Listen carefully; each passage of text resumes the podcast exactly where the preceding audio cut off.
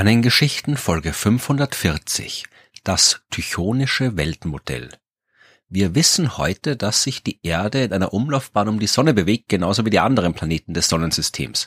Früher haben die Leute gedacht, dass es umgekehrt ist. Die Erde ist das Zentrum des Universums und die Sonne und die anderen Himmelskörper drehen sich um sie herum den Wechsel von diesem geozentrischen Weltbild zum modernen heliozentrischen Weltbild, den haben wir der Arbeit von Nikolaus Kopernikus, Galileo Galilei und Johannes Kepler zu verdanken und auch noch anderen natürlich. Das ist alles richtig, aber es ist nicht die komplette Geschichte.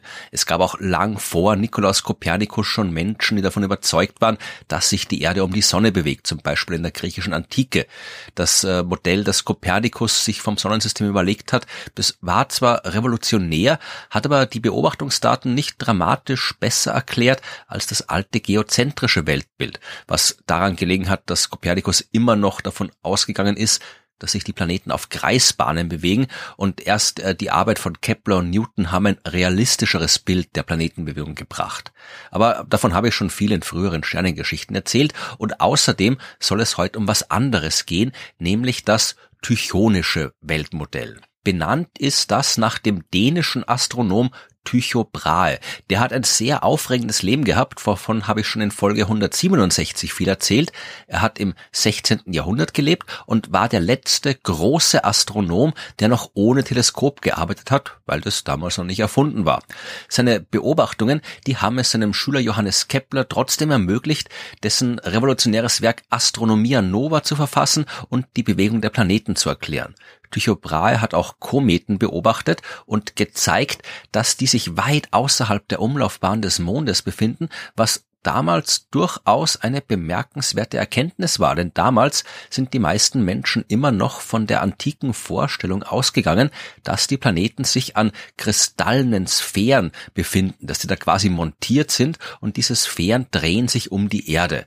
Tycho Brahe hat gezeigt, dass Kometen sich durch diese Sphären hindurch bewegen müssten. Er hat also gezeigt, dass diese Sphären nicht existieren können. Diese Arbeit und andere Beobachtungen haben Brahe dazu gebracht, das geozentrische Weltbild im Lauf der Zeit immer kritischer zu sehen. Andererseits wollte er sich aber auch nicht wirklich von der Vorstellung lösen, dass die Erde im Mittelpunkt steht. Deshalb hat er was entwickelt, das man als so eine Art Kompromiss verstehen kann, ein geoheliozentrisches Weltsystem, in der sich die Planeten zwar um die Sonne bewegen, die Erde aber trotzdem das Zentrum ist. Im Detail sieht das so aus. Die Erde ist der Mittelpunkt und der Mond bewegt sich um die Erde herum. Ebenfalls um die Erde herum bewegt sich die Sonne, so wie im geozentrischen System.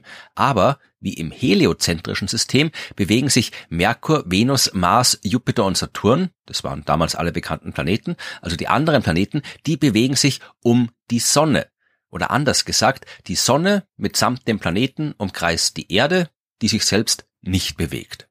Das klingt jetzt zuerst mal unnötig kompliziert. Die Erde in der Mitte oder auch die Sonne in der Mitte und alles andere bewegt sich rundherum. Das hat eine gewisse Eleganz. Aber zwei Mittelpunkte, das klingt verwirrend. Aber die Idee von Tycho Brahe ist nicht so seltsam, wie sie auf den ersten Blick aussieht. Und es war übrigens auch keine Idee, die nur Tycho Brahe gehabt hat. Im 16. Jahrhundert, da gab es mehrere Menschen, die sich so ein Mischsystem vorgestellt haben.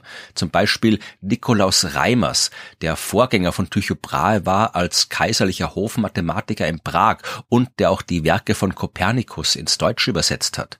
Das Modell von Reimers hat sich ein bisschen von dem von Brahe unterschieden. Bei Brahe war die Erde zum Beispiel still, bei Reimers hat sich die Erde um ihre Achse gedreht. Reimers hat Brahe auf jeden Fall vorgeworfen, die Idee von diesem Mischsystem von ihm geklaut zu haben, was Brahe natürlich bestritten hat. Schon lange vor den beiden im sechsten Jahrhundert hat aber der römische Gelehrte Marcianus Capella ebenfalls ein Weltmodell vorgestellt, in dem sich Venus und Merkur um die Sonne bewegen, die Sonne und der Rest der Planeten aber um die Erde. Im frühen 16. Jahrhundert hat der indische Astronom Nilakanta Somayaji ebenfalls ein Modell entwickelt, das dem tychonischen Weltmodell entspricht. Aber lassen wir jetzt mal die Streitigkeiten über Prioritäten und die diversen Variationen und Vorläufer weg und bleiben bei Tycho Brahes Weltmodell. Wenn man sich das ein bisschen genauer anschaut, dann ist es nämlich gar nicht mehr so dumm, wie man denken würde. Man muss es sich aber mit den Augen der Menschen aus dem 17. Jahrhundert anschauen oder besser gesagt mit den Teleskopen des 17. Jahrhunderts die waren damals ja noch neu. Anfang des 17. Jahrhunderts war Galileo Galilei der erste, der so ein Gerät an den Himmel gerichtet und damit Planeten und Sterne beobachtet hat. Dabei hat Galilei natürlich jede Menge Sterne gesehen, aber nicht als die Lichtpunkte, die man bei der Beobachtung mit freiem Auge gewöhnt war. Die Sterne, die haben sich in Galileis Teleskop als kleine Scheibchen gezeigt, unterschiedlich hell und unterschiedlich groß und Galileo Galilei ist davon ausgegangen, dass er hier jetzt tatsächlich die Form der Sterne sieht und es eben große Sterne gibt, kleine Sterne in unterschiedlichen Entfernungen und deswegen auch unterschiedlich hell. Das ist eine prinzipiell vernünftige Annahme, aber leider eine, von der wir heute wissen, dass sie falsch ist. Die Sterne, die sind so weit entfernt, dass wir auch in sehr großen Teleskopen nicht mehr sehen als Punkte. Und erst recht gilt das für das Teleskop, das Galilei damals benutzt hat dass er trotzdem Scheibchen gesehen hat und keine Punkte, das liegt an diversen optischen Effekten. Ich habe das ausführlich in Folge 309 erklärt, wo ich von den Eri-Scheiben erzählt habe. Was man damals auch noch beobachtet hat, die Himmelskörper scheinen sich definitiv um die Erde herum zu bewegen. Wenn man von der Erde aus zum Himmel schaut, dann schaut es genauso aus.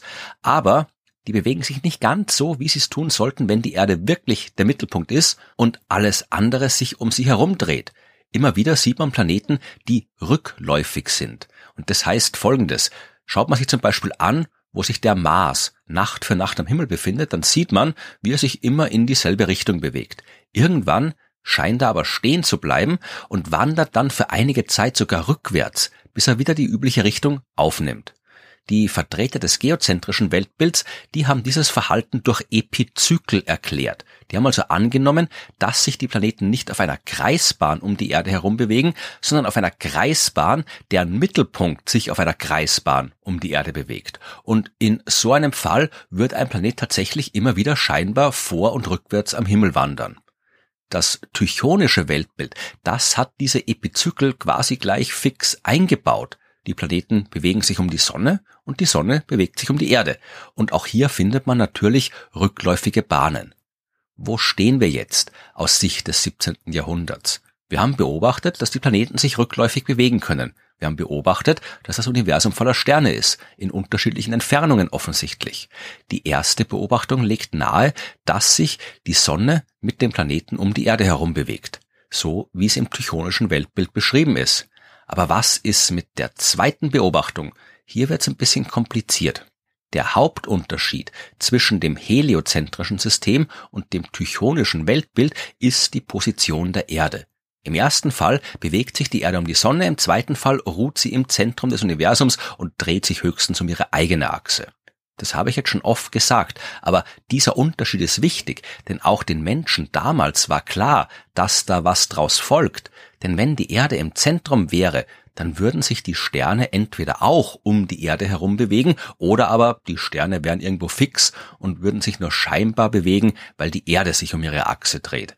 Am Ende ist der Effekt derselbe. Wenn die Erde sich aber um die Sonne bewegt, dann bedeutet das, dass wir im Laufe eines Umlaufs der Erde um die Sonne, also im Laufe eines Jahres, aus unterschiedlichen Blickrichtungen auf die Sterne schauen und sich die scheinbare Position der näheren Sterne vor dem Hintergrund der ferneren Sterne ändern würde.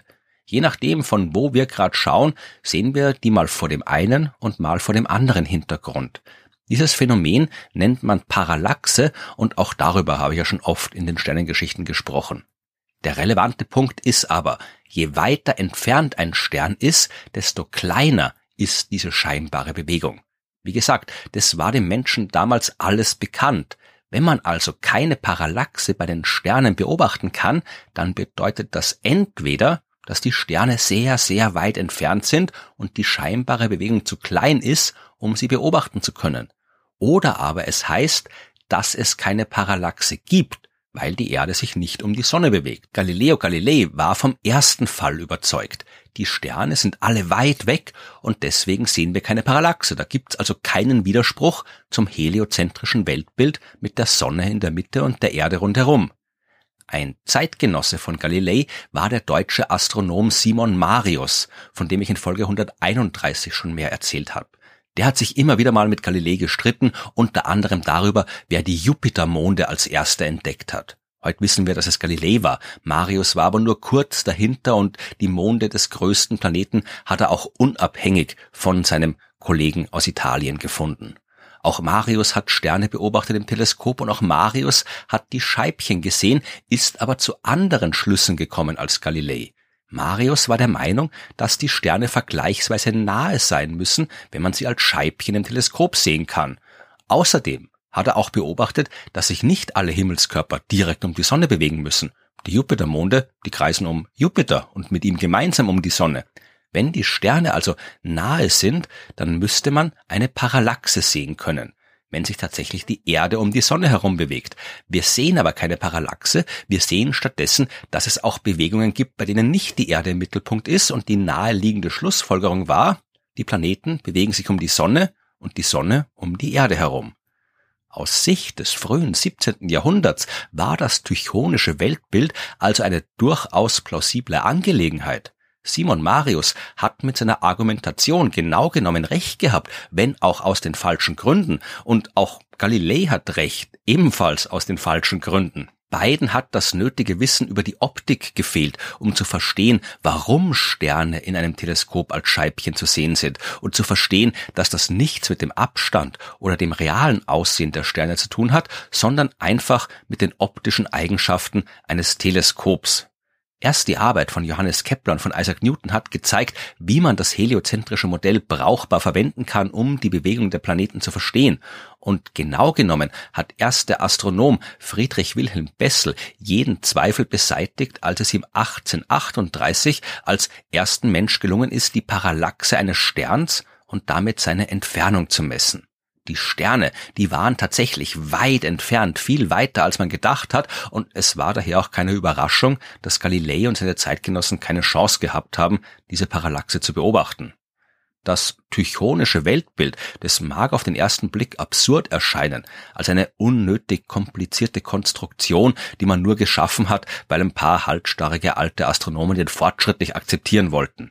Aber diese Ansicht verkennt, dass man die Dinge immer im Licht ihrer Zeit betrachten muss. Und wenn es nach dem geht, was die Menschen damals mit den vorhandenen technischen Mitteln herausfinden haben können, dann war das tychonische Modell eine gute Beschreibung der Realität und, wenn man so will, fast besser als das heliozentrische Weltbild.